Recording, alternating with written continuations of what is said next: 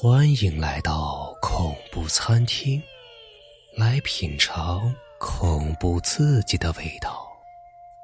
本节目由喜马拉雅独家播出。咱们今天要讲的故事啊，叫做《心事》。小王是西区三环路边的某楼盘的保安。每天做的事情无非是站岗、值班、巡逻。下班以后啊，大部分的保安都会聚在一起喝酒、打牌、吃烧烤。但是年轻的小王却不太喜欢参与他们这类节目，因为他长了一张娃娃脸，其他的保安都拿他当小屁孩看待，经常毫无顾忌的当着他的面拿他是否还是个处这件事啊来打赌。小王确实没有交过女朋友，但是这并不等于他就没有自己心仪的姑娘。他呀，早就注意到了那个在自己租对面的女孩，那是一个二十来岁的漂亮女孩。他不知道她的名字，也从未鼓起过勇气与之搭讪。尽管这一代的漂亮女孩大都是做那种生意的，那个女孩好像也不例外，但是小王却觉得呀。那个女孩身上有一种摄人心魄的忧郁气质，使得她看上去啊完全不同于其他流萤。私下里，小王曾经多次幻想自己能和女人一起约会，哪怕只是和她静静的坐在公园长椅上看着湖畔。小王也觉得是一种奢侈与幸运。至于花钱去找那个女孩陪自己之类的想法，他即便偶尔想过。也会立即给自己两个大嘴巴子，觉得自己啊亵渎了女孩。潜意识里啊，他一直没有真的把那个女孩看作出来卖的。如果他有足够的勇气，或许已经主动和女孩搭讪，开始正式追求她了。可他却只是安于现状，每天下班之后立刻回家，打开窗户，从飘荡的窗帘背后啊窥视对面的女孩。女孩呢，总是专注的对着电脑，偶尔起来倒水吃点东西，直到出门的时候才会关掉电脑。可是有一天啊，他在自己所在的小区早班时啊，却惊喜的发现自己喜欢的那个女孩竟然也到了小区来了。难道他早已察觉到自己对她有好感，所以小王不敢想下去，却又忍不住要想。他看着女孩走近自己，终于憋出一句话：“走啊，来看房子啊。”女孩明显有些惊讶，却还是点点头，朝他微笑一下。接着，女孩走进楼盘的某个单元楼栋里，看着对方苗条的背影消失之后，小王十分沮丧的在心里责备自己自作多情加大白痴大傻蛋。人家怎么会在意他呢？那个女孩很明显从来也不曾注意到自己这号人物啊，她根本不可能留意到小王对她的暗恋。令小王悬心的是啊，女孩走进小区以后，就好像再也没有出来过。不，或许已经出来了，正好就是在他憋不住上厕所的时候离开了小区。小王禁不住埋怨自己啊，懒牛懒马屎尿多呀。整整一天。小王都魂不守舍，一下班啊，他就冲回家里，却没有看到女孩的身影。这一夜啊，他都没有睡好。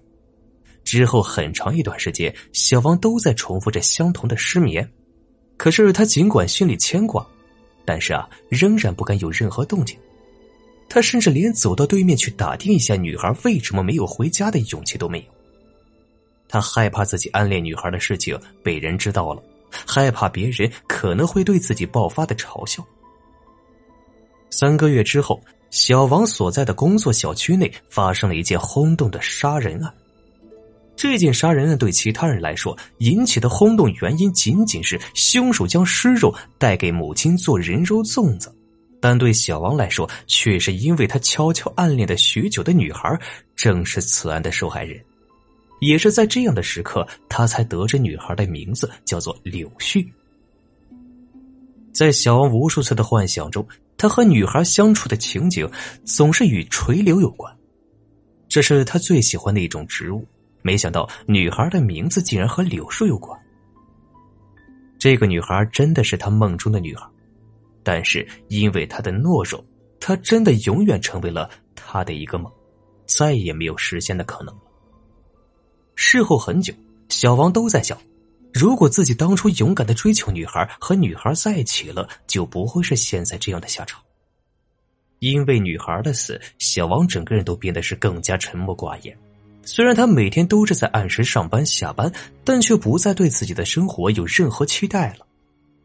直到有一天，他注意到了另一个人，那是一个老头他每天早上都在小王到小区工作的这段路程中一个站台上上车，然后赶十几站路以后才下车。由于老头穿着运动衣，所以一眼即知。对方是在晨练。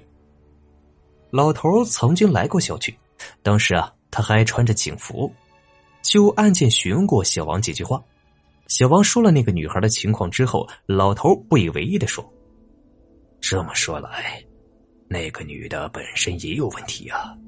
哎，这种女人。”言下之意，似乎很不耻柳絮所做的职业，这也是正常人的反应。但小王却有点反感对方在柳絮惨死之后仍然毫无同情心的表现，所以啊，每次看到老头上车，小王都会暗自瞪他几眼。可惜的是啊，如同柳絮没有发现小王对他的好感一样，老头也没有发现小王对他的恶意。这天，小王再次看到老头挤上了公交，不过今天老头的运气不太好。坐在红座椅上的人，要么和他一样是老人，要么就是怀孕的孕妇，所以啊，一直没有人给他让座，他只好慢慢的朝后排蹭了过来，最后竟然站在小王的身边，看着老头花白的头发还抓紧着吊环，在公交车上摇摇晃晃的样子，小王的心里啊，竟然又泛起了一丝怜惜，一时间啊，他有些想给老头让座，但仍然没有任何动作。只是愣愣的看着老头，犹豫不定。突然之间，老头面色大变，猛然松开抓着的吊环，跌跌撞撞的朝着车门跑去。就在此时，公交车一个急刹车，老头一下子摔到了公交车的地板上，然后车厢里很沉闷的响了一声，像是某种东西被突然折断。紧接着，人群四散开来。小王看到摔在地上的老头，只看了一眼，他就明白了，老头跌断了脖子，已经死了。小王不禁想，如果刚才自己把座位让给他，或许对方就不会跌死了。这天晚上下班之后，小王再次拖着疲惫的身躯上了公交。今晚赶车的人似乎不是很多啊，车上的乘客三三两两下车之后，就只剩下司机和小王两个人了。经过白天出事的那站时，小王刻意的看了看站牌处，那里只有一个老头在等车。公交车停了下来，老头动作缓慢的上了车。小王感到有些不耐烦，可是接下来发生的事儿，却让他感到有些奇怪。就在这站路之后，几乎每站路的站牌前都站着一个等车的老头，每次车到站。等车的老头就动作缓慢的爬上公车。由于这趟公车是由西向东穿城而过的线路，中间有好几十个站牌，结果在车子快要行驶到目的地两站时啊，整个公车上已经挤满了各式各样的老头。小王啊，开始吃不消了，额头上冒出了阵阵冷汗。这么晚了，怎么还有那么多老头挤公交呢？他站了起来，打算在下站就提前下车。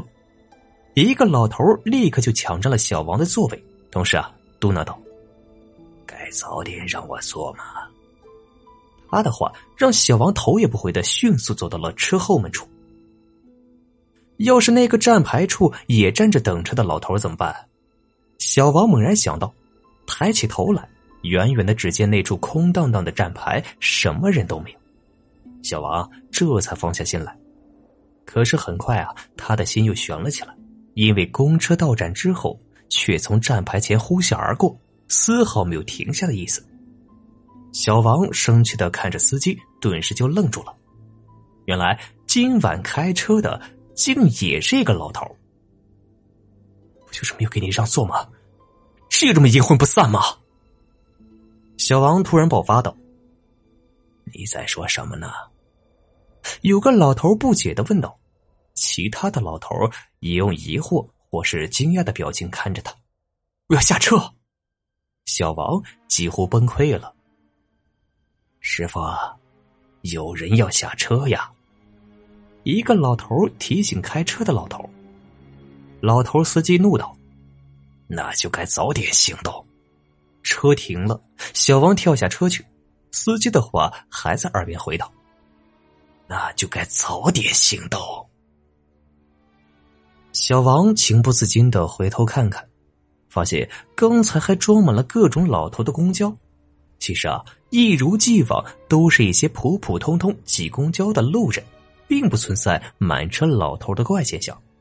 刚才的那一切只是他的幻觉罢了。回到家，小王发现柳絮所在的房间里啊。竟然仿佛又再次出现了他那美丽的倩影，和见到老头的幻觉带来的惊恐不同。小王居然充满了激动和喜悦，他突然鼓起勇气走到对面的窗口下，对着黑乎乎的窗户里说：“柳絮，我喜欢你。什么时候有空，你你愿意陪我一起去公园走走吗？”没有回答。但小王却终于做到了自己长久以来想要做而没有去做的事情，顿时感觉到一阵的轻松。不一会儿，他转过身，走回到自己房间。就在他转身离开的刹那，一张忧郁的面孔出现在了窗口。我愿意。